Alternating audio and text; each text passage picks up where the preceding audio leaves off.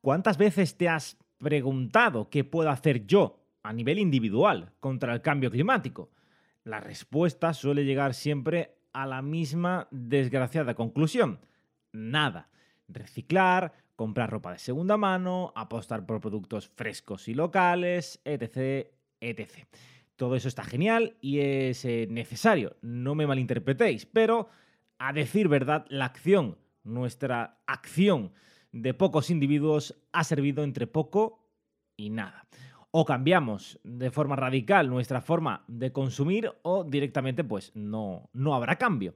Y claro, que miles de millones de personas tomen por su moto propio la difícil decisión de reducir, de decrecer su nivel de vida, mientras el resto sigue viviendo la vida padre en la orilla de enfrente, pues eh, se antoja poco menos que una, que una quimera. Nuestra mayor arma es, a día de hoy, una papeleta, un voto, el poder elegir a aquella persona que decidirá por ti y por todos el futuro de nuestra tierra. Ojo, no digo para los próximos cuatro años, va mucho más allá. Y no solo por el punto de inflexión al que nos acercamos de forma inexorable. ¿Cómo solucionar, por ejemplo, la construcción de hoteles y carreteras en parques naturales como los de Cabo de Gata? El daño, pues, ya estaría hecho. O cómo llevar agua doñana si definitivamente se seca y sigue sin llover. Y esto es solo en la comunidad autónoma de Andalucía. Las decisiones de hoy marcarán seguro el mañana y el futuro a largo plazo. Por eso, tu voto cambia el clima. Es nuestra mayor arma. Por eso nos centramos hoy en las elecciones andaluzas que tendrán lugar este domingo 19 eh, de junio. Vamos a intentar vislumbrar cuáles son las ideas de los partidos eh, políticos más representativos en cuestiones climáticas. No os vamos a decir a quién tenéis que votar, o al menos lo vamos a intentar. La decisión es tuya, pero si os podemos ayudar, ayudar pues eh, eso que nos eh, llevamos. Vamos a hablar de Andalucía porque es eh, mi tierra, pero con el invitado de hoy vamos a intentar desgranar la situación a nivel global y haceros ver la importancia de, de votar. Así que si no sois andaluces, también podéis escuchar este programa. Vamos al lío.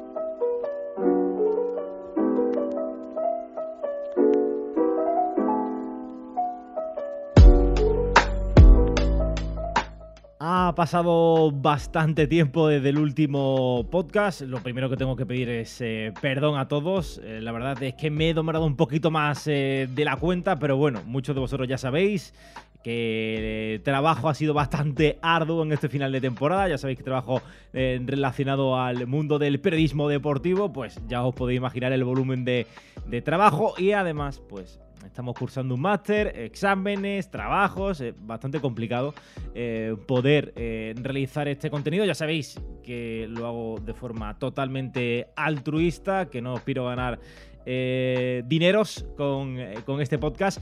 Entonces, pues no, he tenido que sacrificar algo y ha sido en ese caso el, podcast. Pero ya os digo que volvemos fuerte, volvemos fuerte. Vamos a intentar grabar en este verano bastantes episodios. Hoy vamos a hablar de pues eh, de política, luego hablaré un poquito también de, eh, de que ya avisé de que hablaríamos de, de política. Y eh, vamos a intentar grabar unos cuantos episodios para poder tener eh, de forma más o menos eh, regular de aquí a final de, año, ¿vale? Vamos a darle duro para que, bueno, podéis seguir escuchando estos podcasts porque nos han llegado mensajes y muchas gracias a todos, la verdad, por, esos, por esos mensajes porque nos empujan un poquito a seguir haciendo este, este contenido. Ya avisé, lo acabo de decir, que hablaríamos de política. A mí no me gusta nada, nada la política.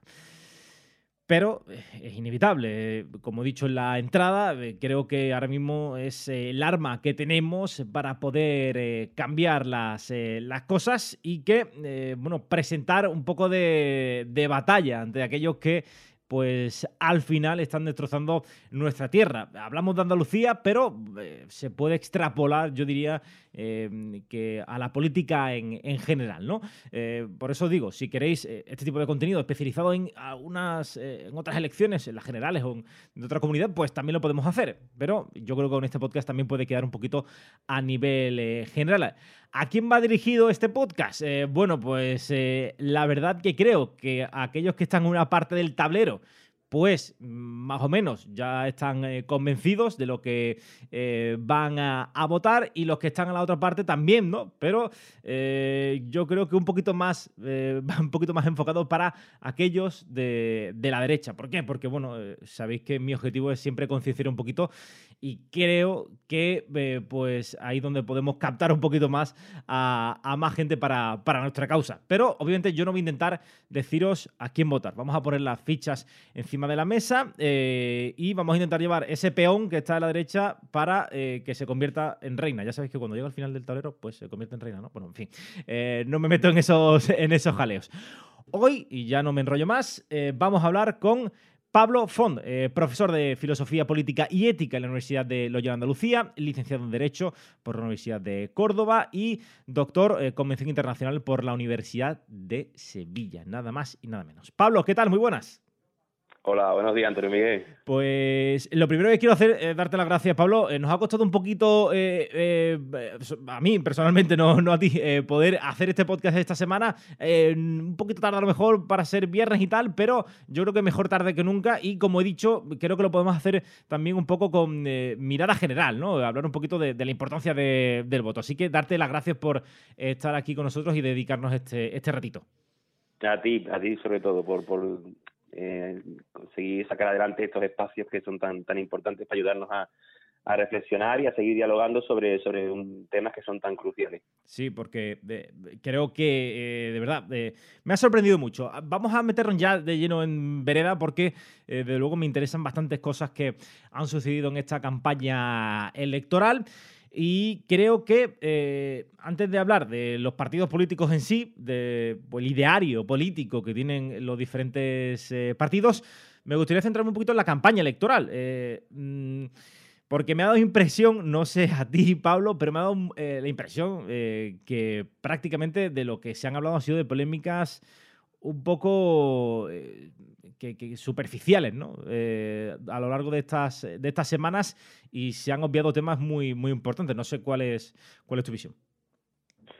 Bueno, eh, bueno, para empezar, yo diría que, mm, o sea, por, por, por, digamos, centrar un poquito la, la cuestión en contexto, eh, yo diría que para empezar debemos tener en cuenta las personas que nos escuchan que el, el marco, digamos, de, de, la política de partidos, es decir, el marco de la democracia representativa liberal partitocrática, es un marco bastante estrecho, en el cual las posibilidades de cambio no son tan sencillas y que, bueno, pues que además se, nos, eh, se inserta además dentro de un, de un marco aún más amplio que es el de los sistemas económicos. Y ya sabemos que actualmente pues el sistema económico es un sistema de economía de mercado basado en el crecimiento eh, económico que inevitablemente conlleva por supuesto el incremento en el bueno pues en, en el uso de, de, materia y energía y, por tanto, en todo lo que tiene que ver con, con emisiones eh, de gases de efecto invernadero, con generación de, de contaminación y polución, con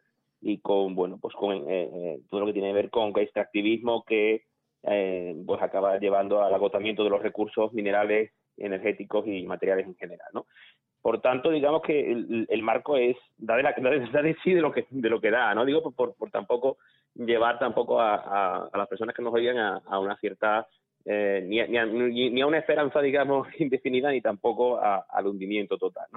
Ahora bien, dicho esto, yo creo que es un marco muy importante el de la política representativa en cuanto a que, bueno, pues es un marco en que se pueden hacer las cosas muy bien o muy mal y por tanto eh, tiene un impacto muy, muy de, de gran valor y muy importante en, lo que son los, todos estos temas relacionados con, con, lo socioambiental o lo ecosocial, en cuanto que efectivamente pues eh, todas y cada una de las personas que vivimos en, el norte enriquecido con nuestra con nuestra eh, comportamiento, nuestra conducta habitual eh, de, en cuanto a nuestra manera de, consumir y de y de relacionarnos y de y de, bueno, pues, pues digamos, de, de, llevar a cabo nuestra, nuestra vida diaria, evidentemente tiene un impacto, pero los, los cambios a nivel macro eh, son mucho más rápidos y, y, mucho más decisivos en muchas ocasiones, ¿no? Dicho lo cual, eh, bueno, efectivamente la, la, la campaña, mm, efectivamente la campaña electoral está pensada para lo que está pensada Antonio Miguel y básicamente el objetivo es eh, que tienen los partidos políticos es ser votados. Los partidos políticos son, máquinas eh, pensadas eh, para eh, conseguir representación política. Son dispositivos, artefactos, como queramos llamarlo, que están diseñadas para eso. Evidentemente, los partidos más hegemónicos son los que se suelen llevar el gato al agua, puesto que disponen de más recursos, tanto económicos como también de, bueno, en cuanto a asesoría o en cuanto a, a estudios demoscópicos, etcétera, etcétera. Eh, y sí, es verdad que efectivamente, pero esto ya digo, digo porque la pregunta que me has hecho tiene, tiene tela, ¿no? efectivamente, pues eh, podríamos, podría un poquito acercarme un poco a la pregunta, si quieres profundizar por ello, tirar por otro lado, en cuanto que, bueno, mm, hay elementos que movilizan, movilizan mucho el voto. Y estos elementos en muchas ocasiones tienen que ver con cuestiones más bien emocionales eh, y en muchos sentidos también culturales. en ese sentido, eh, probablemente mm, estamos una vez más perdiendo una oportunidad de comprender cómo, eh, en primer lugar, es no solamente estos temas son de gran relevancia por, por la urgencia también y la emergencia que conllevan, la posibilidad incluso de un colapso ecosocial, sino también por el hecho de que de alguna manera la, mm, digamos que el, fundamento último de nuestra cultura y de nuestro modo de vida, eh, pues es, es, el, es la realidad biofísica, es decir, es, en, última instancia es el territorio, es la tierra, ¿no? Y por tanto, en ese sentido, a, aquellas opciones políticas que, defienden la importancia de, de, bueno, pues de mantener nuestro nuestras tradiciones, nuestra cultura o, o bueno, preservar nuestro nuestra identidad, eh, bueno, pues habría que explicarles que, mm, que eso pasa en primer lugar por el mantenimiento del, del, territorio y la defensa, por tanto, del territorio y de su gente, ¿no? Que es la que sufre también, y, sobre todo las personas los, y los colectivos más vulnerables, ¿no? Si no, si por ejemplo, y termino, eh, si como por ejemplo dicen los, los, eh, estudios más sólidos, pues estamos hablando de que en, en, un periodo relativamente breve eh, que verán nuestras hijas, pues la península ibérica, eh, hasta exceptuando el Cantábrico, pues se convertirá en una continuación del Sáhara, empezando evidentemente por, por Andalucía, pues nos encontramos que entonces de qué, de qué identidad y de qué cultura vamos a hablar si nos vamos a tener que no vamos a poder seguir, bueno, pues en gran parte, eh, grandes masas de población no van a poder seguir viviendo en nuestro territorio, ¿no?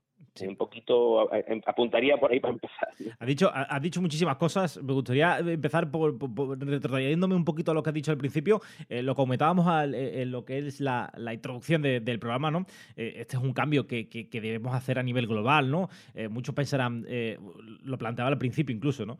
¿Qué puedo hacer yo a nivel individual contra el cambio climático? La respuesta es que eh, posiblemente nada, ¿no? Eh, muy poco. Eh, bueno, sí, podemos hacer reciclar, podemos hacer muchas economía circular, podemos plantear muchas, muchas situaciones, pero esto debe ser un cambio si queremos que, realmente tenga impacto y cambie la, situación, esta crisis climática, debe ser obviamente a nivel, a nivel global.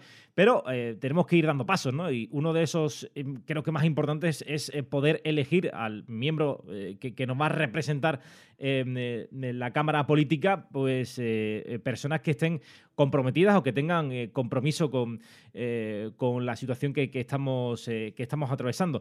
Y que tengo aquí apuntado un pequeño apartado y, encaja muy bien con lo que decías de, la protección de, la tierra. Y acerca de, la preocupación de, los andaluces en el cambio climático. En el último CIS, yo no, he podido mirarlo al 100%, no sé si se preguntaba por el cambio climático, si, preocupaba el cambio climático a los andaluces, yo creo que sí, porque he tratado eh, pues eh, con esos documentos del ministerio, en este caso eh, a nivel estatal, y sí que el cambio climático suele ser uno de, las, de los puntos que se suele recoger y preguntar a la población. Y no sale eh, como una de las principales preocupaciones de los andaluces. Es más, es que no, aparece en ninguno de los, de, los, eh, de los apartados. Y me extraña mucho debido a la situación que tú, que tú decías. Y quizás por eso eso sea, pueda ser una consecuencia de que el debate político, de que en esta campaña electoral apenas se haya hablado de la crisis climática. Sí, sí. Em, bueno, voy, un poquito por partes también. Sí, um, Miguel. Mm, para empezar, yo, yo tendría en cuenta que efectivamente, eh, vuelvo otra vez a la misma idea, ¿no? Aquí dos verdades que son que son incoherentes, pero que mm, en ese sentido, por tanto, podrían ser contradictorias, podrían ser aporías, es decir, contradicciones, pero sin embargo, mm, ambas, ambas son verdad al mismo tiempo. Por un lado, es cierto que la gran responsabilidad de, todo lo que está sucediendo con, el medio ambiente y, que por que nos afecta de lleno a los seres humanos, y no, esto, no es esto que le afecte solo a los a, al oso al oso polar, ¿no? O o al lobo, ¿no? sino que eh, detrás del oso polar y el lobo vamos nosotros y nosotras.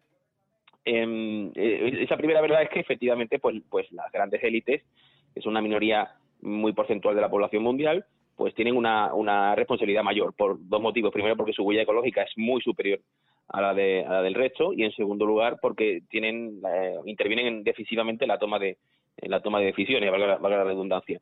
Eh, y, sin embargo, simultáneamente, esa verdad la tenemos que compatibilizar con la verdad de que todas las personas que formamos parte de, las sociedades enriquecidas del primer mundo, del norte global, como queramos llamarlo, eh, también tenemos una responsabilidad muy importante y tampoco podemos esquivar esquivar el, el bulto, ¿no?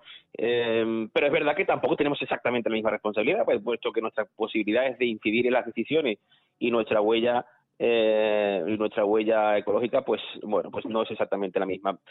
Tenemos que compatibilizar esas, esas dos esas dos verdades, ¿no? Eh, yo recuerdo, por ejemplo, ahora cuando fue el final de la de la Super Bowl, de la, de la Liga Americana, de la Liga de Fútbol Americano, ¿no? En Estados Unidos, pues había un mapa con cuando acabó cuando acabó la final, pues de, todos los vuelos de los jets privados de, de los multimillonarios ah, estadounidenses, ¿no?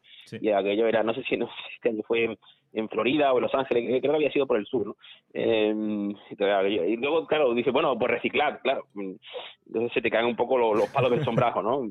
Eh, o como cuando te dice, bueno, voy a ir en bici al, al, trabajo, ¿no? Y al día siguiente hay, hay, un gran premio de, de moto, está el gran premio de motociclismo en Jerez, ¿no? Y entonces dice, bueno, todo lo que yo he hecho, pues para qué ha servido. Mm, yo muchas veces creo que, el compromiso personal es más para la generación de, aunque podamos incidir algo, pero muchas veces más por la generación de sentido, de un sentido eh, moral, de, una de una de, no dar no dar la batalla por, por perdida también en lo individual, en lo personal, en lo familiar, que realmente lo que podamos lo que podamos hacer a nivel a nivel personal. Por eso es tan importante precisamente la incidencia en lo que tú dices, ¿no? En, en, nuestros representantes eh, políticos, ¿no? Y efectivamente nos encontramos en ese sentido, ya voy cambiando de tema, con que en muchas ocasiones pues nuestros representantes y nuestros representantes políticos pues no no, no responden a no a, los intereses de no, no no protegen los intereses de, de la gente no sino que bueno pues eh, bueno pues se deben a una serie de, de, intereses eh, más o menos más o menos espurios por parte de las de las diferentes eh, de los diferentes, eh, por ejemplo, partidos políticos a los que muchas veces se deben, ¿no? En muchas ocasiones, sobre todo si hablamos de los partidos que además, digamos que, eh, bueno, pues son partidos de, representación estatal y que ni siquiera son, digamos que tienen obediencia andaluza, pues sus intereses ya se diluyen más todavía. Y en muchas ocasiones, además de, a sus partidos, pues se deben también a, poderes más o menos fácticos, eh, económicos, sociales, etcétera, etcétera, que bueno, pues tiene también en muchas ocasiones poderes eh, o intereses ocultos que no son precisamente los de la ciudadanía o incluso en ocasiones son justamente los contrarios, ¿no?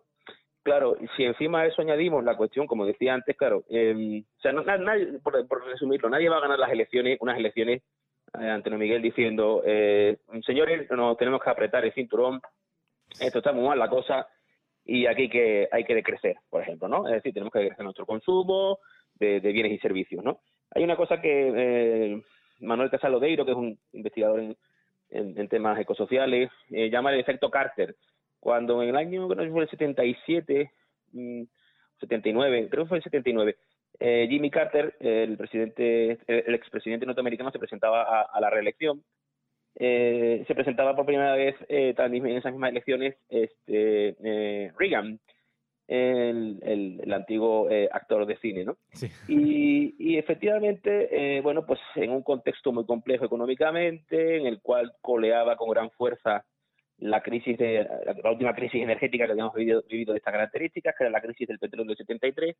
Eh, bueno, pues poco antes de las elecciones, en su papel institucional, Carter dirigió un discurso a la ciudadanía, bueno, pues advirtiéndoles de la gravedad de la situación. Un poco como, como cuando Zapatero en el en el 11 pues dijo, uy, lo de los brotes verdes se acabó y aquí vamos a aquí vamos a tener que abrocharnos el cinturón, ¿no? Sí. Eh, pero bueno, las diferencias eran eran también importantes, ¿no? En todo caso, mm, eh, al mismo tiempo, eh, pues Ronald Reagan se presentó con un mensaje absolutamente eh, eh, optimista en cuanto a que todo iba a salir bien, en cuanto a que bueno pues que iban a mejorar todo, que el país iba hacia adelante, un mensaje que tenía su eh, em, que no necesariamente tiene por qué tener un fundamento.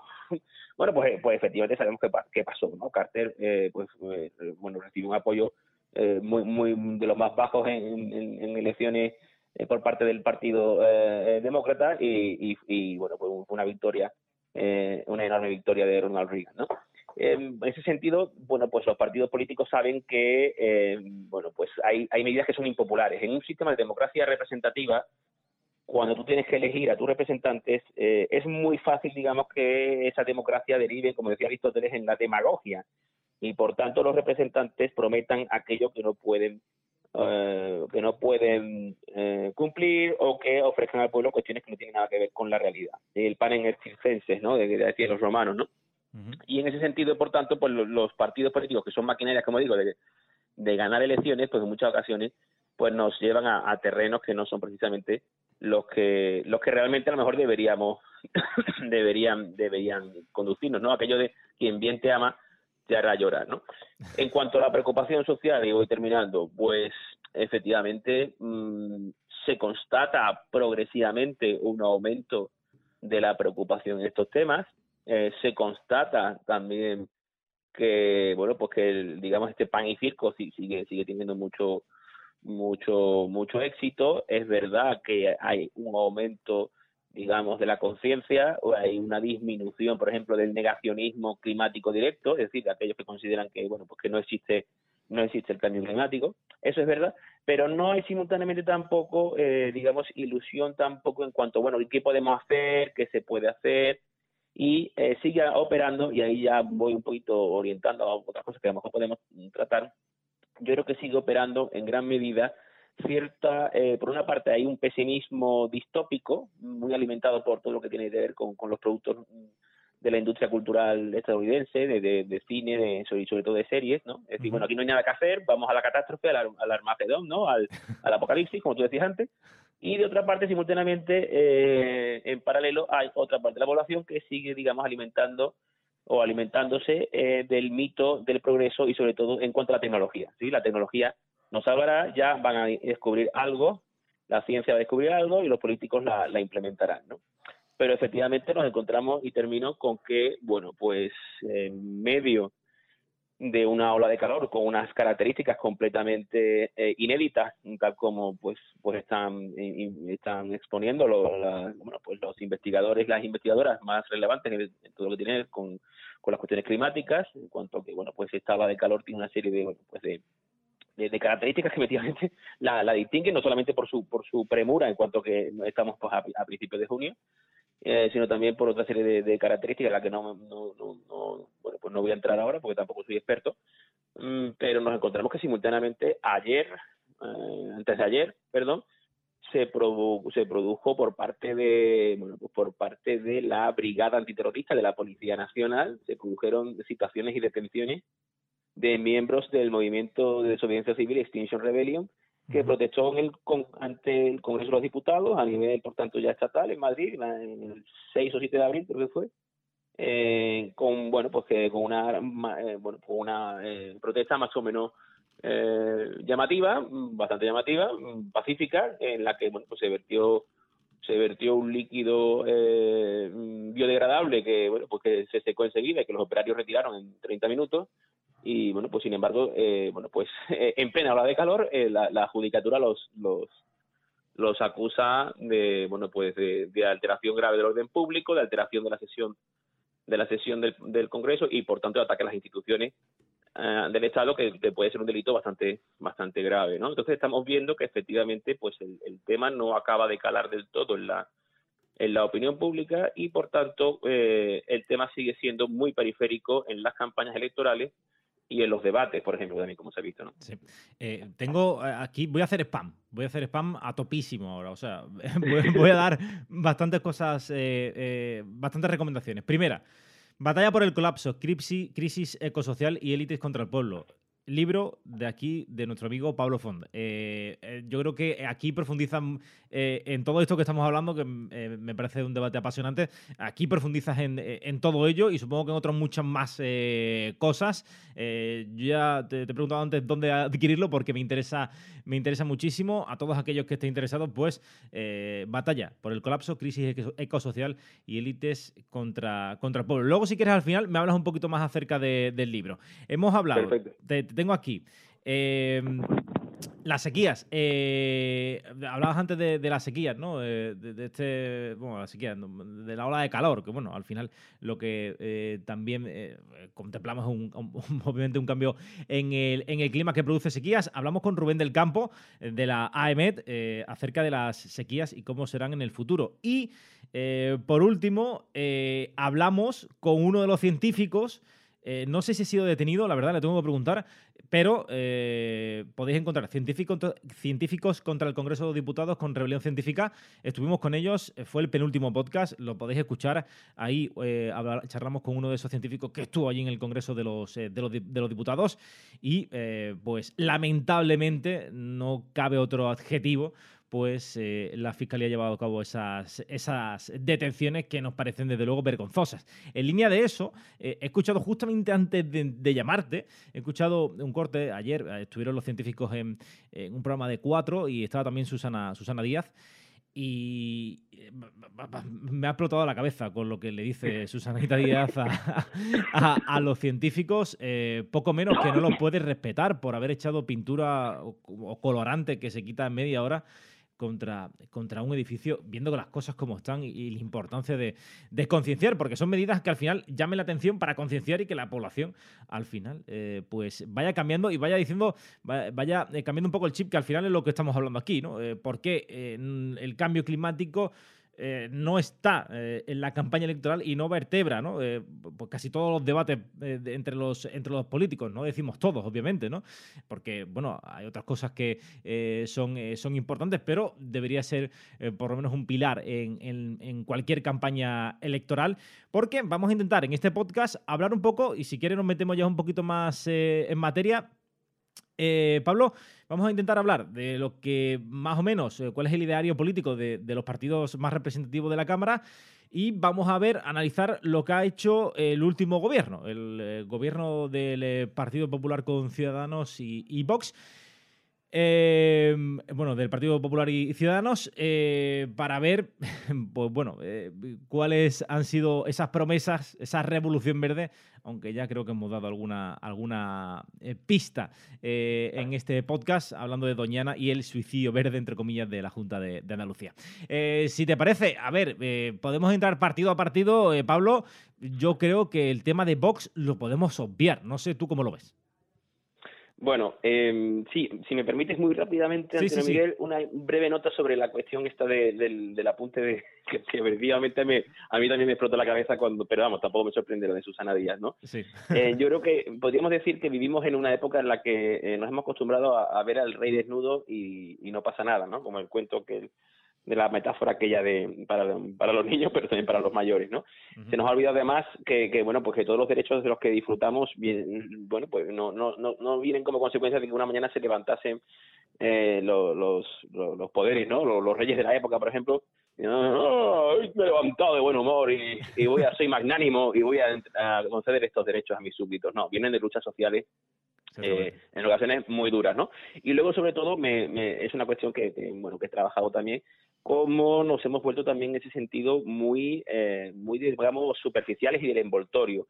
Si los medios eh, conllevan cualquier tipo de pequeñísima, eh, yo no hablaría ni siquiera de violencia, ¿no? Pero bueno, de, de, de cierto, digamos, eh, disrupción, eh, lo atacamos y lo condenamos inmediatamente pero es posible llevar a cabo una manifestación pacífica eh, defendiendo eh, la, bueno, por la violación de los derechos humanos, de la dignidad de las personas, de del bien común eh, y, no pasa nada porque como ha sido una manifestación pacífica pues pues mm, fantástico no entonces bueno pues simplemente reseñar en ese sentido cómo tenemos una una hipocresía frívola en muchos sentidos que los medios también alimenta, ¿no? Y tampoco hablamos de otras violencias, eh, porque, bueno, pues no solamente es la que está ocurriendo con, con el medio ambiente, ¿no? Eh, por cierto, los últimos días están muriéndose las crías de vencejos. Yo estoy, este, hoy precisamente estoy en Córdoba, eh, pues en Córdoba y en Sevilla, pues se están muriendo las crías de vencejos y, y, bueno, que son además, si no tengo entendido, pues, pues también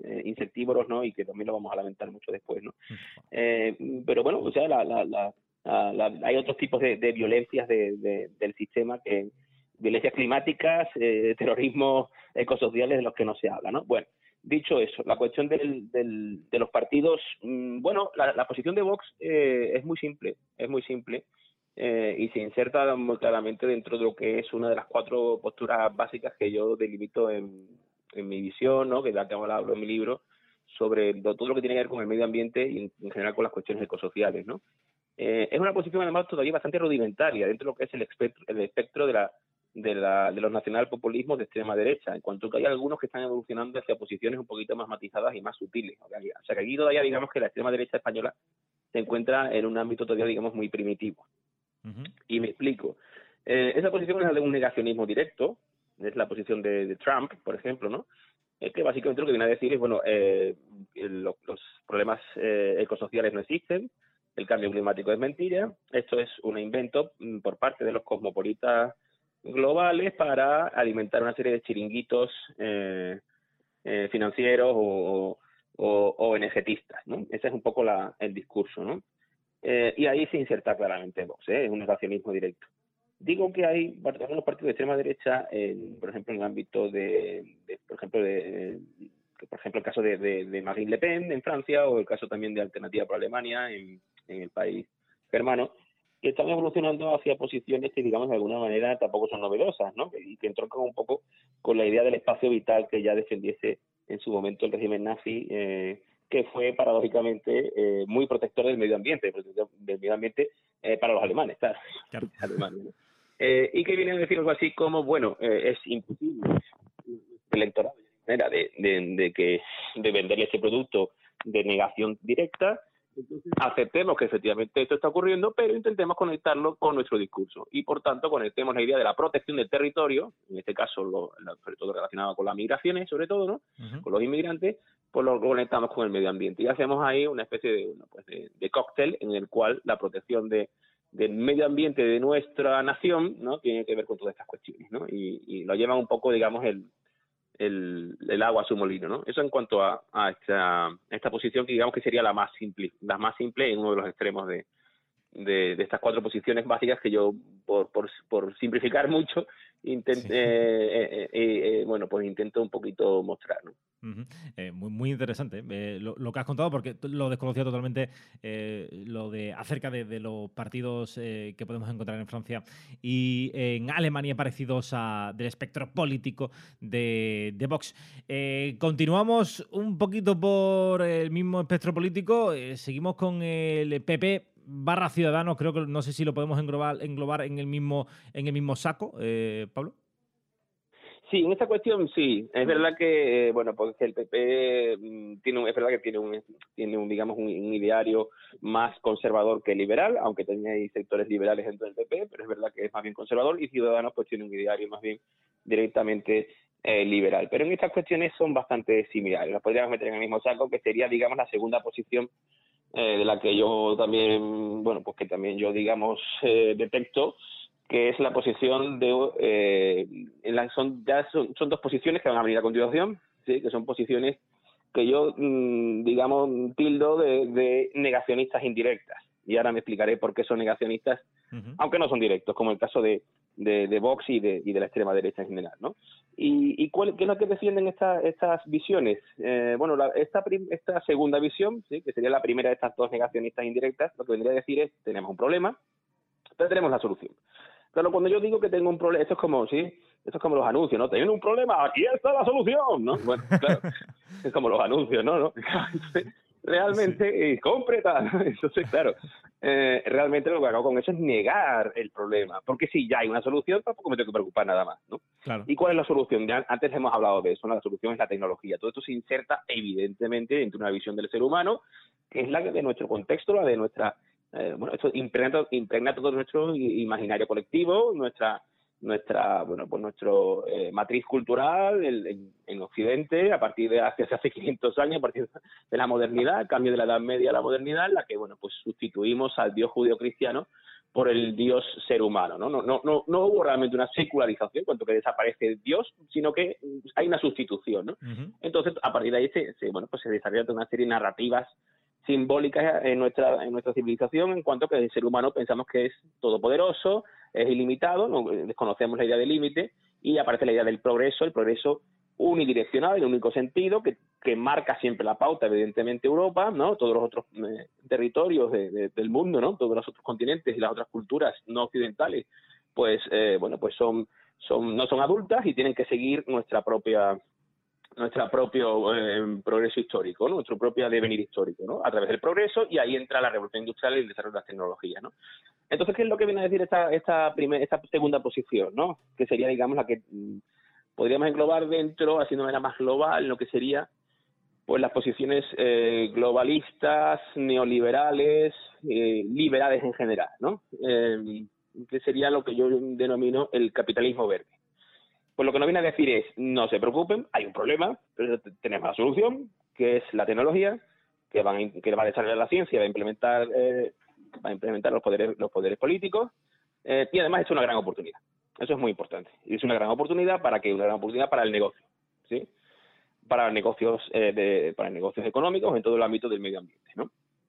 Y evidentemente todo eso transformado a partir de lo que es la idea que es muy común a todo lo que es las corrientes liberales de la teoría del, del goteo o del chorro, como queramos llamar, es decir, la fuente desde arriba, ¿sí? todo lo que sea crecimiento económico y la, eh, digamos, eh, todo lo que suponga prosperidad en las clases altas va goteando, chorreando hacia abajo y acaba llegando a toda la sociedad, ¿no? Esta es un poco la idea que hay de fondo también en gran parte de las, de las visiones eh, capitalistas liberales, que son un poco las que defienden, ¿no? Por tanto, en definitiva, hay un problema, pero esto va a ser una solución, una, una oportunidad perfecta para que sigamos creciendo económicamente.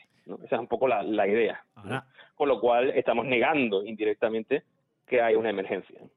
Eh, ahora se entiende mucho mejor con, tu explicación espectacular, por cierto, eh, pues esa revolución verde, ¿no? Eh, que luego hablaremos de ella, pero la Revolución Verde, no sé si. No, lo conozco, la verdad. No, me va a marcar aquí el pegote, como se dice en Andalucía, de eh, saber si ha sido la las palabras más usadas de, de Juanma Moreno. En la anterior campaña fue espectacular, porque lo de Revolución Verde estaba prácticamente en todos lados. Eh, en esta creo que también lo ha usado, pero ahora pues encaja mucho más, ¿no? Acerca de esa negación del problema, encontrando la solución en la Revolución Verde, que luego veremos qué ha hecho para revolucionar. Eh, en verde eh, Andalucía. Pero eh, eh, tiene bastantes detalles. nos vamos un poquito, cambiamos ya un poquito de lado y ahí tenemos varios frentes abiertos. nos encontramos con el PSOE. que digamos es la gran alternativa al gobierno. también me gustaría hablar acerca de las encuestas que dicen y tal. pero que nos podemos encontrar con, el, con el PSOE.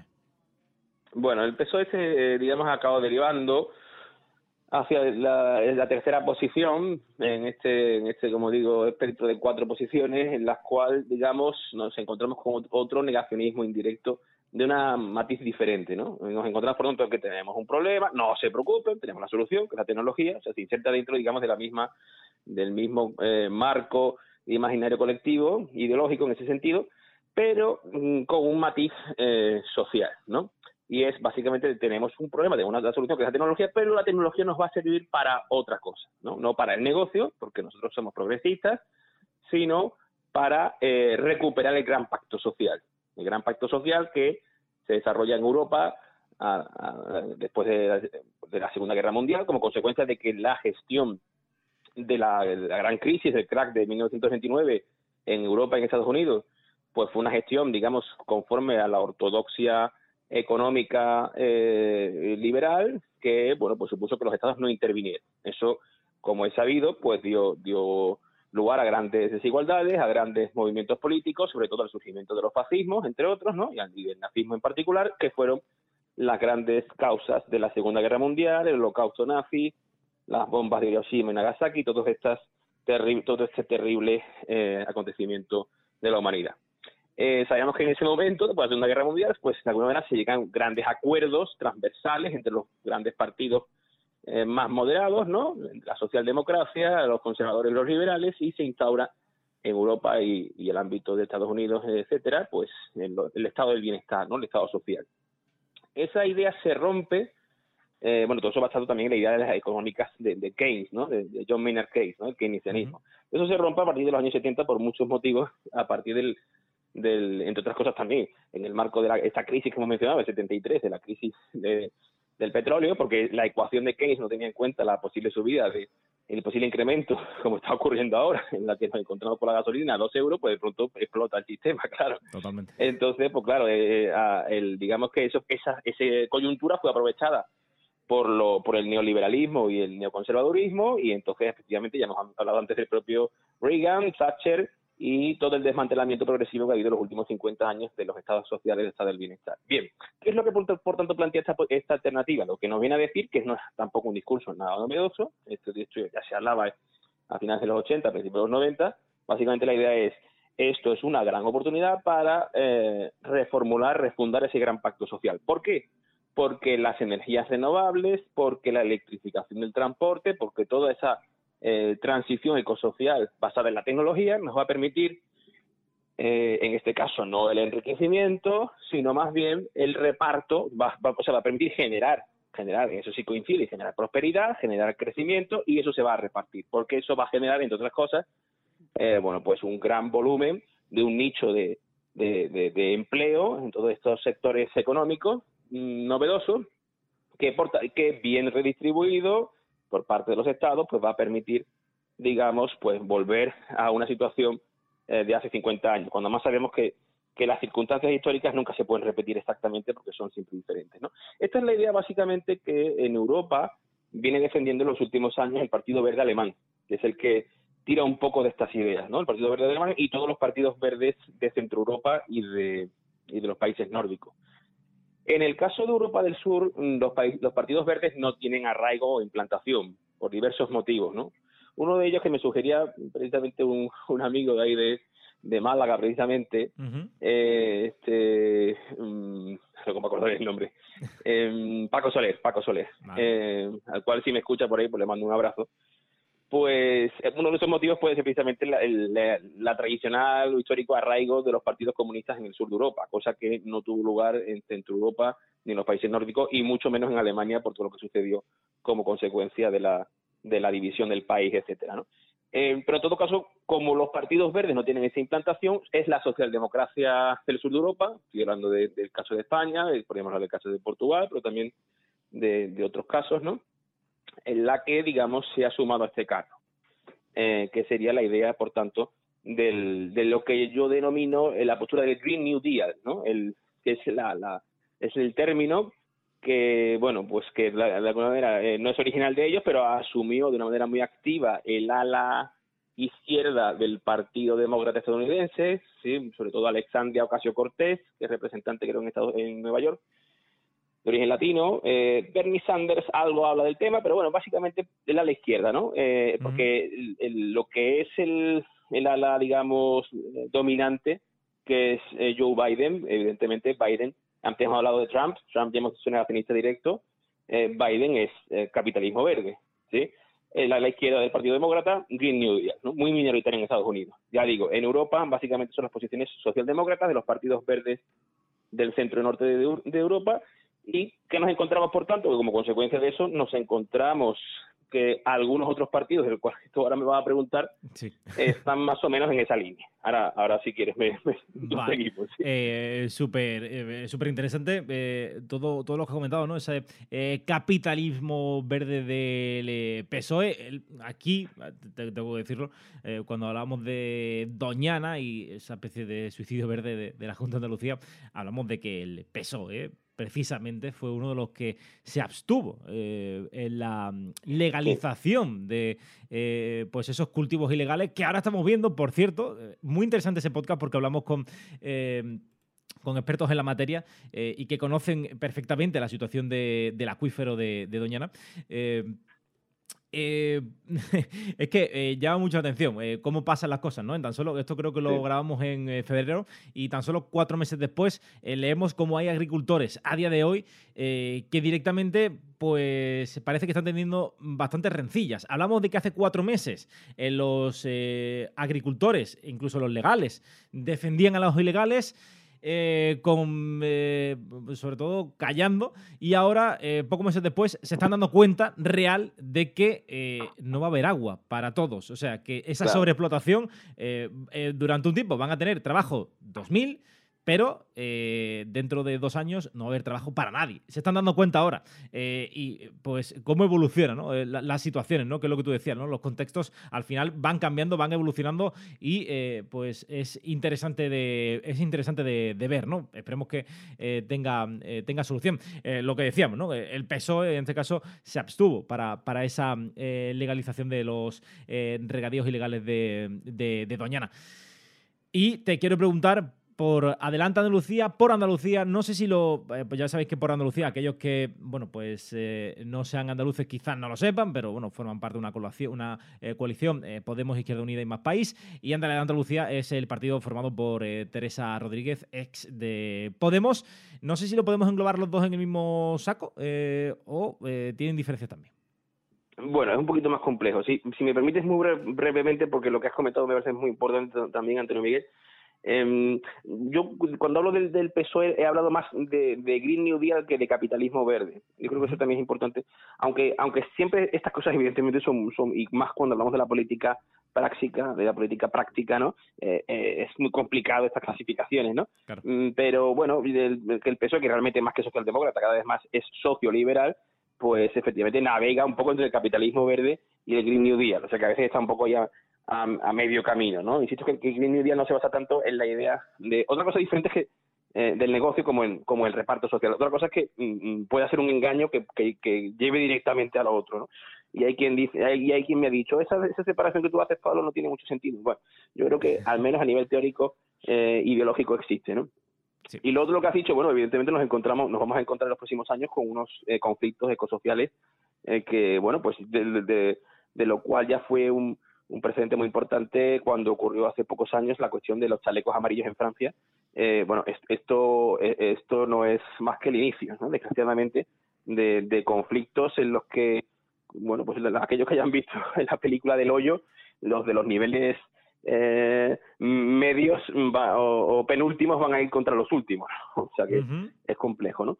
En cuanto a mm, por Andalucía y adelante Andalucía. Bueno, vamos a ver, por Andalucía efectivamente es una coalición de, siete partidos, en los cuales los más importantes efectivamente pues son eh, Podemos, Izquierda Unida, bueno, Podemos no legalmente por toda la cuestión, pero bueno, de facto lo es, y Más País. También está ahí muy importante está Equo, Equo y también está eh, eh Eco Verdes o Verdes Equo, y Alianza Verde, que es una escisión de gente que se salió de ECO hace unos años, se integraron dentro de Podemos, siguen dentro de Podemos, pero digamos que han conformado una especie de rama dentro de, de rama, digamos, de Partido Verde dentro de, de Podemos, para complejizar más o dificultar más todavía la análisis.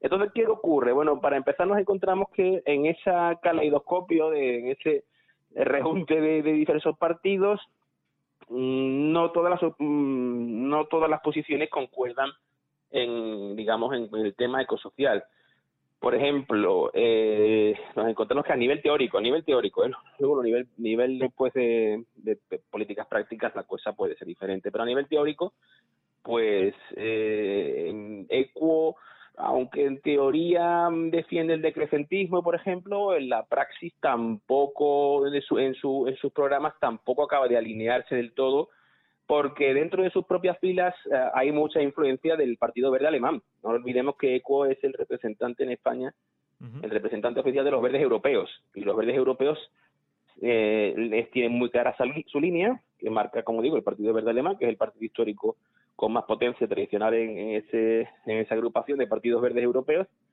y, la línea claramente de Green New Deal. O sea, la tecnología lo va a resolver todo y, nos va a conducir a, un nuevo pacto social. Em, sin embargo, por ejemplo, nos encontramos que Izquierda Unida, por ejemplo, a nivel a nivel estatal, hace pocos meses, pues, eh, bueno, pues mm, algunas representantes estatales, junto con Alberto Garzón, pues firmaban un manifiesto a favor del decrecentismo, aunque fuera en un guiño más o menos interesado, pero bueno, pues eso está, eso está ahí, ¿no? Por tanto, nos, incluso dentro del propio ECO, como digo, eh, o de la propia Alianza Verde, ¿no? Que, es este partido que, bueno, porque por si quienes nos escuchan les orienta un poco, quien lo, quien lo lidera un poco es eh, Juancho Martínez Duralde, que fue en su momento eh, líder de Greenpeace, que estuvo en la, en la, en la cumbre de Copenhague, se introdujo y, y digamos con un smoking, ¿no? Y sacó allí una pancarta, ¿no? Por eso se, puede que lo recuerden las personas que nos escuchen, ¿no? Como digo, por tanto, hay una serie ahí de importantes eh, tensiones, digamos, en lo que es este tema, ¿no? También tengamos en cuenta, por ejemplo, que tampoco tienen la misma idea sobre estos temas probablemente en Podemos con Izquierda Unida, puesto que en Izquierda Unida, sobre todo si hablamos de, de Andalucía, pues estamos hablando del PCA, estamos hablando de realidad del Partido Comunista de Andalucía, básicamente, ¿no? Pues hay amplios sectores que siguen siendo muy desarrollistas, eh, muy vinculados, por ejemplo, a todo lo que tiene que ver con el movimiento obrero clásico y con los sindicatos UGT y sobre todo comisiones obreras. Y en ese sentido, evidentemente, tienen una visión del tema medioambiental en la que, bueno, alguna está supeditado a, eh, bueno, pues una comprensión de que es necesario el empleo para el sostenimiento de la clase obrera y el empleo pasa por la generación de una economía de crecimiento que como ya he dicho al principio, inevitablemente conlleva un aumento exponencial, o sea, continuo, permanente y exponencial, en cuanto que va, siempre sumando de manera multiplicada, elevada a la, potencia, bueno, pues tanto el, uso de, de materia y energía como, como los desechos que genera, ¿no? Eh, incluidos los, los gases de efecto invernadero. ¿no?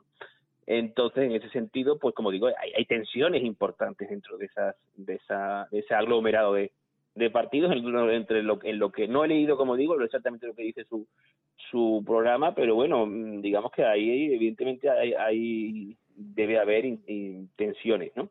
Aunque yo creo que mm, yo creo que se bueno pues van caminando, digamos, hacia la línea más más a mi juicio acertada, que es la última, ¿no?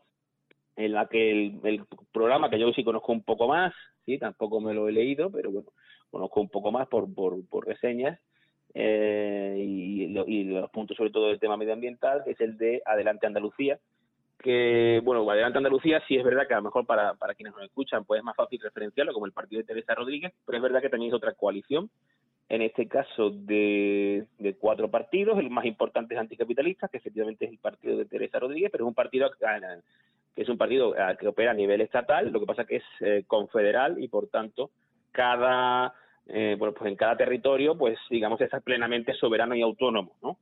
eh, y en el caso de anticapitalistas Andalucía toman sus propias decisiones y decidieron, bueno, pues liderada por, por Teresa Rodríguez en su momento, pues esta coalición eh, que está conformada también por otros dos partidos que ya estaban también en 2018 en adelante, que son dos partidos andalucistas pequeños y eh, tres partidos andalucistas pequeños, ¿no? Que, eh, que son Primavera Andaluza, Izquierda Andalucista y Defender Andalucía. Bueno, eh, aquí tenemos que hablar que efectivamente, eh, bueno, pues puede haber también elementos, digamos, nostálgicos de, ciertas visiones, digamos, desarrollistas, en la línea de la que hemos hablado antes, ¿no? De la izquierda tradicional que, bueno, pues que aspira, digamos, a, al, mantenimiento, digamos, de un sistema basado en que el, la, bueno, pues la, la prosperidad de, la clase obrera eh, pasa por un sistema económico de crecimiento, ¿no?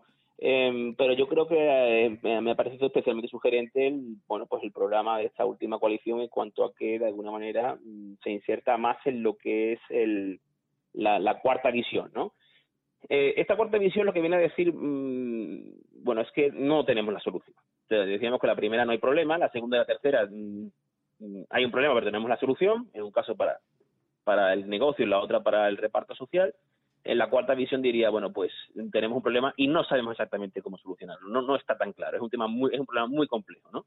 Y por tanto hay que mantener las alarmas encendidas porque esto es un tema muy, muy urgente y no sabemos exactamente cómo abordarlo porque todas las, mm, todas las posibles soluciones o respuestas conllevan, eh, digamos, efectos colaterales, ¿no? Son un poco como, como el cuento de la manta corta, ¿no? Eh, esta historia de que, bueno, si tengo una manta corta, estoy en invierno y estoy en mi, en mi cuarto y hace frío, pues si tengo frío en los pies y tiro y tiro para abajo, pues me quedo con la cara al descubierto. Entonces mientras frío en la cara, tiro para arriba y me quedo con los pies con los pies al aire, ¿no? Pues eh, eh, sí, ese es este problema, ¿no? O este enfoque, ¿no? Entonces, mm, bueno, pues esta cuarta posición sería la de las visiones ecosocialistas, ecofeministas, decrecentistas y, bueno, y en general colapsistas de diversos ámbitos, ¿no? Aunque, como digo, todas estas visiones tienen características eh, que no son exactamente las mismas, diferencias de, matices más o menos importantes, ¿no? Pero bueno, se, se enmarcan dentro de esa visión, ¿no? Eh, ¿Qué ocurre? Bueno, todavía hay aquí una serie de elementos complejos en cuanto, por ejemplo, la idea de una reindustrialización, por ejemplo, como, como se ha escuchado también en el programa de Adelante Andalucía, que también está, por ejemplo, en el de Vox, pues intenta de alguna manera escapar del imaginario desarrollista industrialista, digamos, clásico, con, bueno, pues, eh, digamos, eh, bueno, añadiéndole la, la, la, cuestión de la sostenibilidad, ¿no? Claro, hay que ver si luego eso realmente es, es, eh, bueno, pues conduce a una, a una, realmente a una propuesta factible dentro de los límites de las posibilidades que podremos tener en el futuro eh, con, todo lo que es el agotamiento de los recursos, ¿no? Pero yo creo que va un poquito en, esta línea, ¿no? Eh, dentro de que evidentemente, pues en Andalucía la cuestión de nuestra dependencia económica, pues la cuestión de la desindustrialización, pues, pues claro, abre muchas ampollas, ¿no? en cuanto a nuestra dependencia del sector turístico o de, la, o de la construcción. Mm, pero bueno, yo creo que siempre que eh, se mm, pueda, digamos, de alguna manera, mm, explicar a la ciudadanía que las posibilidades de una reindustrialización pasan por una reindustrialización con unas características completamente diferentes a lo que eh, hasta hoy en día hemos entendido por reindustrializar, es decir, pasan por una industria de, mm, cercanía, eh, por tanto local, de, de muy pequeña escala, eh, de productos de primera necesidad, de, de reciclaje sobre todo, y alimentada por eh, cadenas de suministro muy cortas y sobre todo por energías eh, alternativas tradicionales, las que hemos conocido toda la vida y que no necesitan tantísimos materiales eh, que hay que extraer a nivel global y que implican el, uso de, combustibles fósiles. Por ejemplo, pues yo sé, una, una, una placa solar o una torre eólica necesitas mover con combustibles fósiles pues desde el otro extremo del mundo varias veces hasta que se instala en, en un monte o en un campo, ¿no? y luego todo su mantenimiento y desecho, ¿no? Eh, yo qué sé, por ejemplo, el caso de la, de la o algunas tecnologías pues nos pueden dar un uso más o menos limitado, pero pero más eficiente, como puede ser la termosolar, no confundir con la fotovoltaica, ¿no?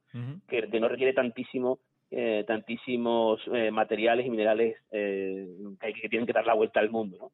Em, bueno, yo creo, creo que siempre que tengamos en cuenta esas limitaciones mm, en cuanto a lo que vamos a poder hacer, yo creo que es una línea es la línea un poco a, a seguir y a seguir profundizando porque evidentemente también yo creo que nos hemos dado cuenta que, con, sobre todo con el COVID y con las crisis de suministros que, estamos viviendo, también ahora con la guerra de Ucrania, etcétera, eh, que bueno pues no podemos depender de, bueno, de la globalización, que además parece que se está viniendo abajo, para el suministro de productos básicos. Ya lo vimos con el tema de las mascarillas en, en plena ola de la pandemia y bueno pues ahora lo estamos viendo con otros con otros productos eh, que se ha visto por ejemplo el tema del aceite de girasol o productos alimentarios ¿no? Sí, nos está saliendo cara la, la globalización. No te voy a decir, no sé si tanto como las mascarillas. Bueno, sí, sí, una pequeña, una pequeña broma. Pero, eh, eh, Pablo, la verdad es que nos has dibujado un espectro eh, político muy interesante. Creo que muchos oyentes habrán sacado sus propias conclusiones, eh, se podrán situar en uno de esos eh, cuatro eh, escalones que, nos decías. Y, bueno, cada uno que, que, tome su propia decisión. Yo tengo claro mi voto, vamos a ver qué es lo que pasa, luego si quieres hablamos un poquito de las encuestas para, para terminar, pero me gustaría en esta segunda parte, que no quiero que sea muy extensa porque te dije media hora y vamos casi por la hora, eh, Pablo, eh, pero está siendo la verdad que muy, muy, muy interesante, eh, casi como, como un máster para aquellos que no somos tan duchos en esto de, la política. me gustaría saber qué es lo que ha hecho y qué es lo que no ha hecho el PP y Ciudadanos, básicamente el gobierno de, la Junta de, de, Andalucía. Yo tengo aquí una lista casi, no te voy a decir interminable, pero casi que sí, de lo que no ha hecho. Entonces, eh, voy diciendo cositas porque aquí ya hemos dicho algunas unas cuantas eh, en el podcast de, Emisión Cero. Eh, hablábamos de la Revolución Verde, hemos comentado ya el tema de Doñana, en el que legalizaron, creo que eran, no sé si mil hectáreas, que eran cultivos ilegales. Y eh, bueno, pues eh, no sé si con tal de dar trabajo, con tal de aplacar las críticas en la zona, bueno, han decidido apostar por, eh, por ese método con la estación del PSOE. ¿Qué más nos encontramos? la Junta ha rechazado, por ejemplo, declarar la crisis climática, la, emergencia, la emergencia climática, como se han hecho otras comunidades autónomas. Em, pues que podríamos seguir aquí un rato. nos encontramos con construcción en playa, la playa de los genoveses en pleno Cabo de Gata. En los acantilados de Maro hay también eh, proyectado pues, un proyecto para eh, construir. En Barbate, eh, ley del suelo, que esto es una absoluta barbaridad. Todo es urbanizable en Andalucía. la ley de economía circular iba a entrar y se quedó sin aprobar por tan solo una semana pues, debido a este adelanto electoral el 19 de junio. Si se hubiera esperado una semana más tarde, el 26 de junio, habría entrado esa ley de economía circular. Em, la ley andaluza del cambio climático y transición energética eh, que se propuso en 2018 todavía sigue en un cajón. Eh, bueno, en fin, eh, ¿qué te puedo contar? bueno, hay otro aspecto bastante importante. Andalucía acumula de la mayoría de municipios de España que no depuran sus aguas y son en gran parte responsables de la multimillonaria que la Comisión Europea impone a España y que asciende ya a 63 millones. Todo esto es lo que no ha hecho. Así que, eh, Pablo, eh, cuéntame qué ha hecho. Bueno, mm, claro, es que lo que ha hecho es más bien lo que no ha hecho, es el, el tema, porque podríamos también sumar a ello eh, los recortes que se han hecho, por ejemplo, en el Infoca, con, el tema de los bomberos, ¿no? El otro día tú me comentabas sobre el tema de, de, la, de los incendios que ha habido en el entorno de, Sierra Bermeja, etcétera, ¿no? Eh, claro, eh, si si los bomberos y los, y los, y los trabajadores y operarios del Infoca no trabajan en invierno en desbrozamiento y en, y en limpieza del monte, pues luego en verano no hay nada que hacer, aparte de todos los eh, em, intereses opacos que parece que hay también en la zona para orientados a construcción, eh, etcétera, ¿no? Eh, otra cuestión también es mm, pues, la cuestión de la lista, ¿no? De la la ley de, bueno pues de simplificación de los procedimientos administrativos en los que bueno eh, opera de alguna manera esta idea como digo ya eh, mitológica que ya comenté antes Antonio Miguel de, la idea de la de la teoría del chorro o del o del goteo en el cual bueno pues si la economía eh, funciona pues si hay enriquecimiento por los sectores de las élites pues eso acaba siendo positivo para el resto de la ciudadanía, ¿no? Y en este caso, evidentemente, caiga quien caiga, cueste lo que cueste, y el peaje del medio ambiente, pues no ocurre nada. Entonces nos han vendido como que la simplificación de los trámites administrativos para, pues, desde eh, pues toda la cuestión que tiene que ver con lo, urbanístico, ya hemos hablado también, ya lo has comentado también, ¿no? Hasta todo lo que tiene que ver con, con bueno, pues, eh, yo sé, instalación de, de, de, cualquier tipo de, yo sé, de campos de golf, hasta cuestiones industriales, eh, hasta todo lo que tiene que ver con, con incluso con, con la extensión de las de las plantas eh, eh, fotovoltaicas, etcétera, etcétera, bueno, pues todo eso se, se abrevia y se simplifica, ¿no? Claro, se abrevia y se simplifica supuestamente para el que la economía se incentive y se darle un meneo a la economía para que eso sea y que eso va a ser positivo. Pero claro, todos esos procedimientos lo que hacen es velar, controlar, de manera más pausada y darle varias vueltas, varios cuatro o ven más que dos, como dice el refrán, ¿no? Para que cuando, bueno, pues se van a llevar distintos tipos de intervenciones económicas eh, y sobre todo de intervenciones en el territorio, pues efectivamente no conlleven efectos colaterales, eh, bueno, pues que puedan ser negativos y beneficiosos para la población, no solamente humana, sino también la no humana, ¿no? Pero en todo caso, siempre digo que, la detrás de los no humanos vamos nosotros, ¿no? Detrás de los otros seres vivos bueno, pues efectivamente nos están colando, ese gol, que es ese supuesto milagro económico, que yo la verdad que no lo veo, eh, pero todo esto en una situación en la que no nos podemos permitir más, más dilaciones, ¿no? Es decir, eh, seguimos jugando a que como hacen los territorios más empobrecidos, nosotros no a tan gran escala, estamos dentro del norte global, pero dentro del norte global somos sur, pues, ¿cómo han, ¿cómo han prosperado los países emergentes? Pues en muchas ocasiones basándose en la, explotación de su mano de obra y en el extractivismo respecto a, su medio ambiente, ¿no? Que se lo han machacado, eso lo han cargado, ¿no? Entonces, bueno, si esta es la propuesta, pues es una propuesta, mm, es como la de quien se sienta en una rama y se pone a cortar la rama sobre la que está sentado, ¿no? Es una propuesta de spam para hoy.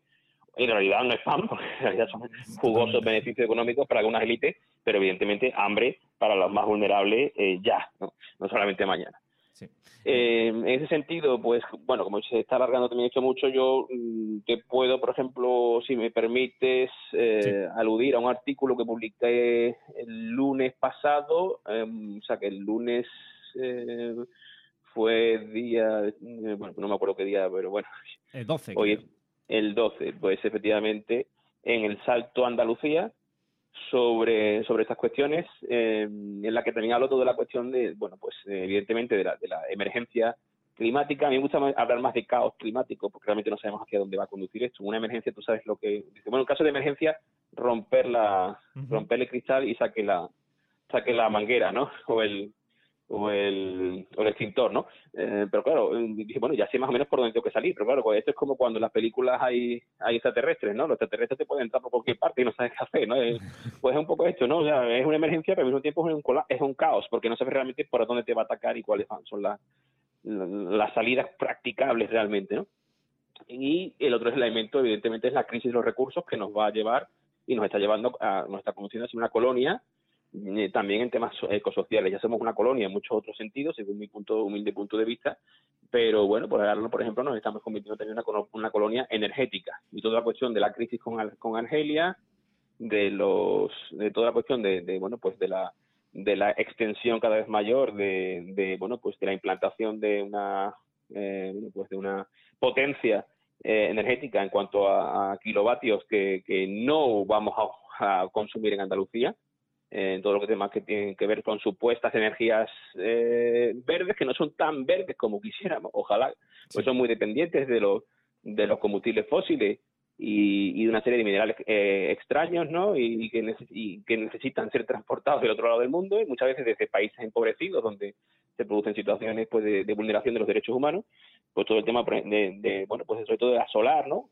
Y de la eólica pues eh, bueno pues como digo toda esa eh, eh, bueno el caso de Extremadura ya es a bestia no pero en el caso de Andalucía está muy también toda esa potencia que vamos a instalar no es no va destinada a nuestro a nuestras necesidades. Para empezar no va destinada por supuesto a los, los territorios rurales donde donde se implanta sino a las grandes ciudades. Pero ni siquiera a las grandes ciudades de Andalucía sino ni siquiera probablemente a las grandes ciudades del Estado español sino más bien estamos hablando de Centro Europa no y se está viendo muy claro los últimos movimientos, sobre todo el intento de, Europa de, de, no depender del gas ruso con todo el asunto de la guerra de Ucrania. Pero como digo, estos son temas muy, muy complejos que nos darían para, para otra. Pero evidentemente, en resumidas cuentas, Antonio, Miguel, eh, el gobierno de Moreno Bonilla, a mi juicio, ha sido un desastre en materia medioambiental y sobre todo no se, no se da cuenta de que, la, de que el tiempo, de que la ventana de oportunidad para para todas estas cuestiones pues pues se está cerrando y que hay muchos elementos que no pasan simplemente por soluciones tecnológicas o, más o menos demagógicas en las que directamente hay un, intento electoralista de buscar el voto como el caso que ya has comentado de los de los de los regantes de los agricultores regantes en el entorno de Doñana ¿no? en el que hay un igual que en el PSOE hay un descarado electoralismo bueno pues que cortoplacista no estas visiones cortoplacistas no eh, bueno siempre digo que el ser humano tenemos un problema y es que eh, digamos que no estamos preparados para los problemas va la redundancia que tenemos hoy en día, ¿no? Que no son los problemas de cuando estábamos en, en las cavernas, ¿no? El salto de los homínidos a los homo sapiens, ¿no? Que eran problemas eh, muy diferentes a los que tenemos ahora. Hoy en día tenemos problemas que son complejos, muy complejos, interconectados, lo del, lo del vuelo de la mariposa, ¿no? Son problemas que además son globales, no son problemas locales, con lo cual, bueno, aquello de piensa localmente, piensa globalmente, actúa localmente, en realidad si tú quieres pensar globalmente y pensar todo toda la globalidad en tu mente nos, está, nos estalla la cabeza. es mucho muy complicado, ¿no? Y, y el tercer, la, la cuestión es que son problemas a un medio, medio largo plazo. Y cuando nosotros nos hablan de, bueno, en 2030, tú dices, bueno, chiquillo, 2030, pues, eso falta muchísimo. que yo, yo, Bueno, 2030 está ahí a la vuelta de la esquina, ¿no? Eh, estamos hablando de, menos de ocho años, ¿no? Y, en cuestiones eh, medioambientales, pues ya sabemos que, que, que estos son eh, minucias temporales, ¿no?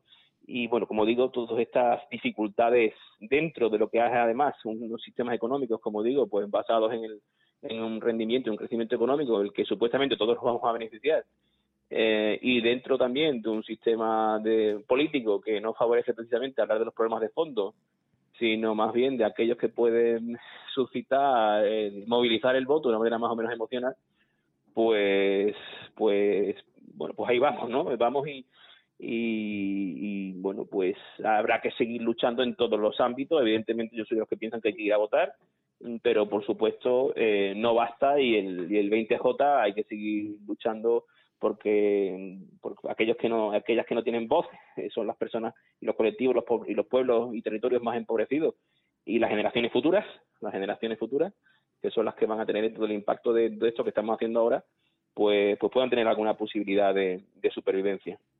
Totalmente. Digna, claro, en dignidad, claro. Claro, eh, al final, eh, pues eh, estamos buscando eso, ¿no? Estamos en una lucha constante para intentar, bueno, aplacar ese caos climático, que la verdad me, ha gustado bastante tu, tu, explicación en este, en este sentido. Y desde luego que tenemos una oportunidad este, este próximo domingo, tendremos más, pero no sé si serán demasiado, demasiado tarde. Eh, yo creo que además nos ha quedado un podcast muy bueno. Eh, Pablo, porque eh, creo que lo hemos atendido no solamente a nivel local, andaluz, sino a nivel general. Y creo que el oyente que no sea andaluz se va a quedar bastante satisfecho y le van a quedar cosas, muchas cosas claras. no sé si te parece hablar de lo que dice el CIS andaluz, de esas encuestas, de esos pronósticos, y ya hablamos de, tu libro, que me gustaría darte un, espacio para, que nos comentaras un poquito acerca de él. Bueno, sí, bueno, las encuestas encuestas son y la, la encuesta real, como siempre dicen algunos, eh, será el domingo, ¿no? Pero bueno, o sea, mm, la cuestión yo creo, mm, las cuestiones yo creo que se dirimen un poco sería la primera si, si el Partido Popular consigue la mayoría suficiente para gobernar en solitario o necesita a Vox.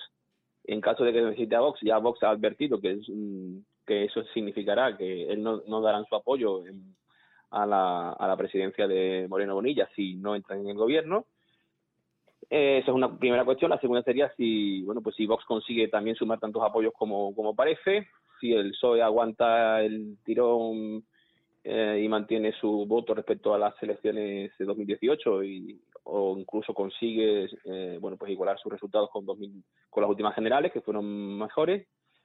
por tanto, también saber si, bueno, pues si la izquierda se moviliza o la izquierda, digamos, a la izquierda del PSOE se moviliza, ¿no? O si, si es al final, eh, bueno, presentarse como partidos separados, eh, bueno, pues las castiga, o por el contrario, bueno, pues digamos que al presentarse uno de esos partidos más bien como un partido andalucista y de obediencia exclusivamente andaluza, pues puede generar que haya distintos nichos de voto. Luego Ciudadanos parece que lo tiene muy crudo. Eh, es un poder mantenerse y aunque se mantuviese, eh, digamos, en cuanto a poder seguir estando en el Parlamento, lo tiene muy complicado seguir siendo llave de gobierno.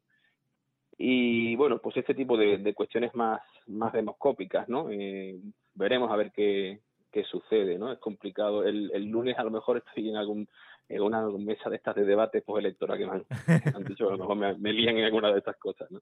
Oye, pues habrá que, habrá que, habrá que verlo. Mm, vamos a ver también como, como tú dices, ¿no? Esa encuesta final eh, que va a ser el 19 de, junio, este próximo domingo. Batalla por el colapso, crisis ecosocial y élites eh, contra el pueblo. Me, me, gustaría que me contaras un poco, eh, pues, esa especie de, de reseña del libro y dónde lo podemos encontrar y eh, también cómo te pueden seguir en redes sociales para estar al tanto eh, de esos eh, artículos y de todo lo que vayas publicando. Sí, bueno, esto último, mm, bueno, por ejemplo en Twitter me pueden encontrar con mi nombre, Pablo Font Oporto, ¿vale? Yo siempre digo la primera como la marca de agua y la segunda como el vino. Como el agua la primero y la segunda como el vino. Pablo Font Oporto. todo seguido y las iniciales de cada del nombre de pila y los, apellidos en, con mayúsculas. Eh, bueno, y el libro se puede encontrar, porque después se me va a olvidar esto, eh, pues en, bueno, pues eh, se puede encontrar o se puede encargar en, bueno, pues en, la librería de confianza eh, que tengamos y, y, si no, también se puede encontrar también en la página web de la, de la editorial, que es Editorial Comares, que por cierto es una editorial también de aquí de Andalucía, una editorial granadina, eh, de gran prestigio. El libro, bueno, pues básicamente mm, yo creo que el libro es, como suelen decir la gente de Extinction Rebellion, es una, es una alarma de incendios, ¿no? O sea, no, no, en otros artículos y capítulos anteriores eh, ya he reflexionado algo sobre alternativas posibles, ¿no? El, el libro no va a encontrar tanto propuestas alternativas, que las hay, evidentemente, sino más bien, digamos, bueno, pues la, la activar la, la, bueno, pues la emergencia o la alarma ante eh, situaciones, ah, eh, bueno, pues que, que, exigen una, una atención inmediata, ¿no? Y sobre todo es verdad que la visión es una visión sobre todo global, ¿sí? No, no es tanto una visión eh, muy territorializada. Y básicamente, pues, bueno, la idea del colapso es una idea muy compleja que básicamente, pues, siguiendo a, a Joseph Tainter y de alguna manera lo, lo resume Casal Lodeiro, pues es una simplificación más o menos brusca de, de, un, de una civilización o, o, de un sistema social, ¿no? La posibilidad del colapso está ahí, también es verdad que es un concepto, un término muy complejo, que también induce muchas veces a cierto terror paralizante, con lo cual, eh, si no nos sirve, pues olvidémonos de ese concepto, porque la idea es, precisamente no es esa. Es decir, si, si lo que vamos a pensar es, bueno, como todo se va a hundir, todo se va a la mierda, entonces no hay nada que hacer, entonces pasamos a, pasamos a anuncios, ¿no? Eh, no, es, no, es, no es esa la, idea, ¿no? Eh, pero efectivamente un poco lo que vengo a narrar es que, bueno, si me permites la imagen, aprovechando que, que todavía sigue ahí esa guerra de, de, de, Ucrania, ¿no? Yo creo que un poco eh, lo que trato de, de mostrar un poco es como, aunque el libro está escrito antes de la guerra, esto, es que esto es un poco como, como valga la redundancia, una matriosca, una muñeca rusa, valga, el ejemplo, ¿no? Eh, la, la, saben ustedes los oyentes que, bueno, porque la muñeca rusa, la matriosca, es una muñequita dentro de otra, dentro de otra, dentro de otra. Bueno, pues la muñeca exterior, la que todo el mundo, por ejemplo, está viendo los últimos meses, es la de, efectivamente, el, el conflicto entre Rusia y Ucrania. Pero detrás de ese conflicto, eh, y sabemos que detrás de ese conflicto, sabemos que en ese conflicto, en esa muñeca externa, pues sabemos que hay múltiples eh, cuestiones de política, de geopolítica, de nacionalismo, pero también de cuestiones ecosociales relativas, por ejemplo, a todo lo que tiene que ver con suministros energéticos, el gas, pero también otros otros recursos que se encuentran en el territorio de Ucrania, etcétera, etcétera, ¿no? Y, y movimientos estratégicos también relacionados también con los recursos, ¿no? Y más en un momento de, de peak oil, ¿no? Del, del, pico del petróleo, en el que el gas pasa a tener eh, una importancia todavía superior, eh, en cuanto que quedan más reservas estratégicas eh, disponibles en cuanto a lo que significa de calidad y barato, ¿eh? cuidado, ¿eh? que quedan muchos yacimientos de petróleo, pero otra cosa es que sean de calidad y barato. En cuanto que la tasa de retorno energético, es decir, eh, lo que se obtiene por cada unidad de energía invertida, eh, pues cada vez es menor, ¿no? Y lo cual reduce su rentabilidad energética y, por supuesto, económica, que es muy importante, ¿no? Para quienes eh, eh, lo extraen y lo distribuyen, ¿no? Que cada vez hacen menos prospecciones y menos y menos extracciones, ¿no? Y perforaciones. pero como digo, si, si entramos dentro de esa muñeca, pues en la matriosca más grande nos encontramos otra matriosca interna que es de la que hablo un poco más en el libro, que es la, la guerra de las élites, ¿no? Dentro de la matriosca hay una guerra detrás de la guerra de Ucrania una, una guerra entre las élites globales que se están preparando para un contexto de graves, una encrucijada de graves crisis eh, ecosociales, de graves crisis socioambientales, eh, en las que, bueno, los, elementos, los, los, tres elementos fundamentales, por supuesto, son ese, ese, caos y emergencia climática, en segundo lugar, la crisis de los, de recursos, empezando por, por el tema del petróleo, eh, pero siguiendo también por todos esos minerales que, que serían necesarios para, para las energías renovables y para la electrificación del transporte. Y en tercer lugar, la crisis de la biodiversidad, ¿no? que, que, nos afecta en muy diversas eh, maneras, empezando, por ejemplo, por el surgimiento de todos estos virus y todas estas pandemias globales tan, tan complicadas de gestionar. ¿no? Entonces, mm, bueno, pues en ese contexto las élites se están, digamos, preparando para diversos eh, escenarios, es lo que de alguna manera defiendo, sin, sin entrar tampoco en, en, en pensamientos conspiranoicos, ¿no? Porque por supuesto las élites se pueden equivocar, ¿eh? están dentro de nuestro propio, eh, digamos, el mismo marco referencial, el mismo imaginario colectivo, que es el de la modernidad, sin límites, el ser humano perfecto, el, el ser humano Dios, etcétera, etcétera, ¿no?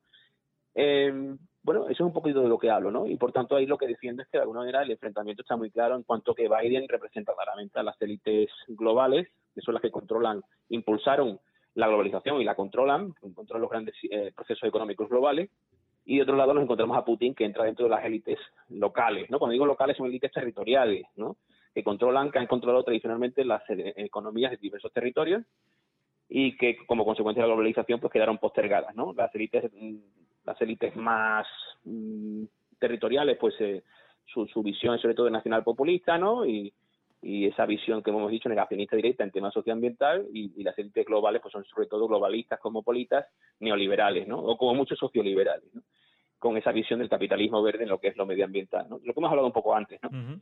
eh, y de ahí, por tanto, nos encontramos que en realidad si Trump hubiera seguido como presidente, pues no hubiera habido esta guerra. ¿Por qué? Pues porque Trump se encuentra en la misma, alineado en la misma, en los mismos intereses, defendiendo los mismos intereses y en los mismos posicionamientos ideológicos similares que Putin, ¿no? Lo que pasa es que Trump defiende a, las élites eh, tradicionales de Estados Unidos, que aquellas que, fueron marginadas como consecuencia de, los procesos de globalización, de deslocalización de las industrias, etcétera, etcétera, y Putin en su caso pues de las élites rusas, eh, todo lo que con todo lo que ha, ha, habido también de, de, de, corrupción, mm, evidentemente por todos estos oligarcas, pero también todo lo que fue, digamos, la, la bueno, pues el, bueno el desprecio y la situación tan grave en la que quedó eh, Rusia después de la caída de la Unión Soviética, ¿no? Y como de alguna, de alguna manera fue, digamos, herida en su, en su orgullo y, y, todo ese reverenciamiento del nacionalismo ruso tiene su origen también en, en eso, ¿no? Uh -huh. Entonces, básicamente, eso es una de las cuestiones transversales que trató en el libro. Evidentemente, tiene una parte un poco más filosófica eh, sobre cuáles son los orígenes precisamente del ser humano, como un ser humano sin límites y, y, y, por tanto, un mundo también sin límites, etcétera, etcétera, ¿no? Me parece súper, súper interesante. Eh, le echaré un vistazo eh, lo más pronto posible, eh, ya, ya lo sabes. Y, por cierto, ya para terminar, presentas el libro en Málaga, ¿no? porque me lo dijiste, creo que en septiembre, octubre, o por ahí, ¿no? Sí, bueno, lo he estado presentando últimamente por, por varios sitios de la geografía andaluza y española. Uh -huh. Y lo que pasa es que en Málaga todavía no tengo fecha, ¿no? Pero la idea sería que sería que fuera la librería Luces, que ya lo tengo más o menos hablado y, y bueno y que me acompañasen también al, algunos algunas personas eh, amigas y, y, sólidos eh, investigadores de, de, la Universidad de Málaga que, que también he, he, conocido. Y sí todavía no tenemos fecha pero bueno la idea es que, que, fuera octubre o noviembre. Sí porque septiembre es un mes todavía un poco de aterrizar en la realidad ¿no? después del verano no y, y, y también seguramente lo presentaré también en en Jerez, que me, me, lo han pedido del Centro Social La Hierbabuena. Uh -huh. Y bueno, ha habido alguna otra solicitud. Ah, probablemente también en Sevilla volveré a presentarlo, eh, en el Centro Social La Chispa y en el Centro Arrupe de los Jesuitas. Eh, eso es un poquito los, los que yo tengo más o menos cerrado, aunque ha habido alguna otra solicitud, pero bueno, damos de sí lo que damos, lo que llegamos a donde llegamos. Eh, genial. Sí, lo, lo, las personas de, de, Málaga, pues espero tener, poder tener la posibilidad de, de que podamos dialogar y reflexionar. Sí. Perfecto, pues eh, por ahí estaremos, no, no nos vamos a perder aquí en, en Emisión Cero. Pablo Font, eh, ha sido pues un placer, ¿no? Lo siguiente, ha sido espectacular. Eh, todo lo que hemos aprendido hoy tenemos que asimilarlo todavía y eh, echaremos un vistazo a esa batalla por el colapso, crisis ecosocial y contra el eh, pueblo. Nada, muchísimas gracias y estás invitado aquí para cuando quieras, ¿eh?